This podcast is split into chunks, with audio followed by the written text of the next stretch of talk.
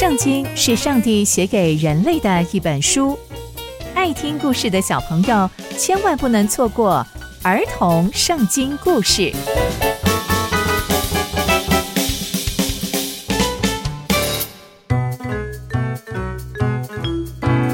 各位亲爱的大朋友、小朋友们，大家好，我是佩珊姐姐。小朋友们，今天佩珊姐姐要跟大家分享的故事是所罗门娶法老女儿为妻。我们在前一集中知道，所罗门王处理了前朝的大臣以及国家级的心头大患，国家就会因此而风平浪静吗？那接下来以色列国又会发生什么样的事情呢？就让我们继续听下去吧。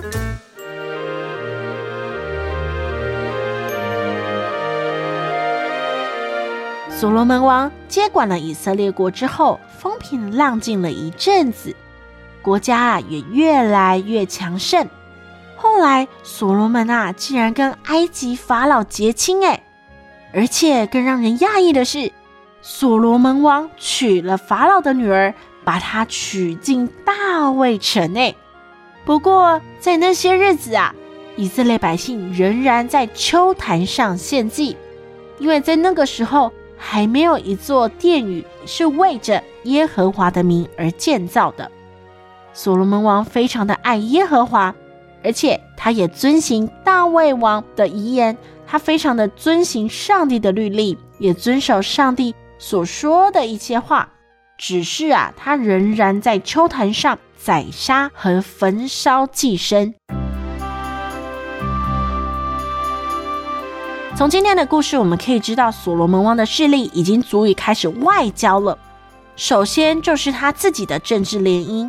其实啊，无论是过去或是现在，有非常多的国家都是透过这样子的方式来笼络自己的势力。从所罗门王可以娶法老女儿为妻这件事情，我们就可以知道，所罗门王的势力呀、啊，已经大过埃及了。这不是一件值得欢庆的事情吗？嗯，但其实这件事情啊，值得我们思考。因为爱上帝的所罗门王会不会因为娶了这一位埃及妻子而对信仰有所妥协呢？因为在当时埃及人是不信上帝的，然而所罗门王却迎娶了一位埃及女子作为他的妻子，在信仰的角度上势必会有所妥协，这就不是上帝所乐见的。因为呀，上帝是独一的真神。我们对上帝，反而是要全人、全心、全意都献上给上帝。而在故事中，一直反复提到以色列百姓仍然在秋坛上献祭。那这个秋坛又是什么呢？原来呀，秋坛就是敬拜上帝的地方，有可能是天然的高台，也有可能是人为的高台。然而，在这个台上是可以摆设祭物的。圣经又说到，所罗门爱上帝。遵行上帝的律例，只是他仍然在秋坛上宰杀和焚烧祭牲。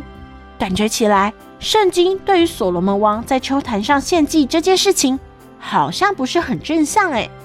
我们再往故事的前面看一点，就可以知道，在那个时候啊，还没有为上帝建造殿宇，所以当时的以色列百姓还是习惯在秋坛上敬拜上帝。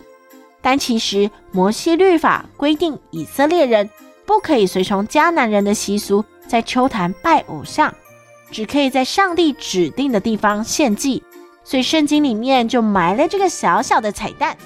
这也提醒了我们：我们爱上帝，但我们也要学习聆听上帝的命令和律法，不要自以为爱上帝，却不小心把上帝的命令给忘记了。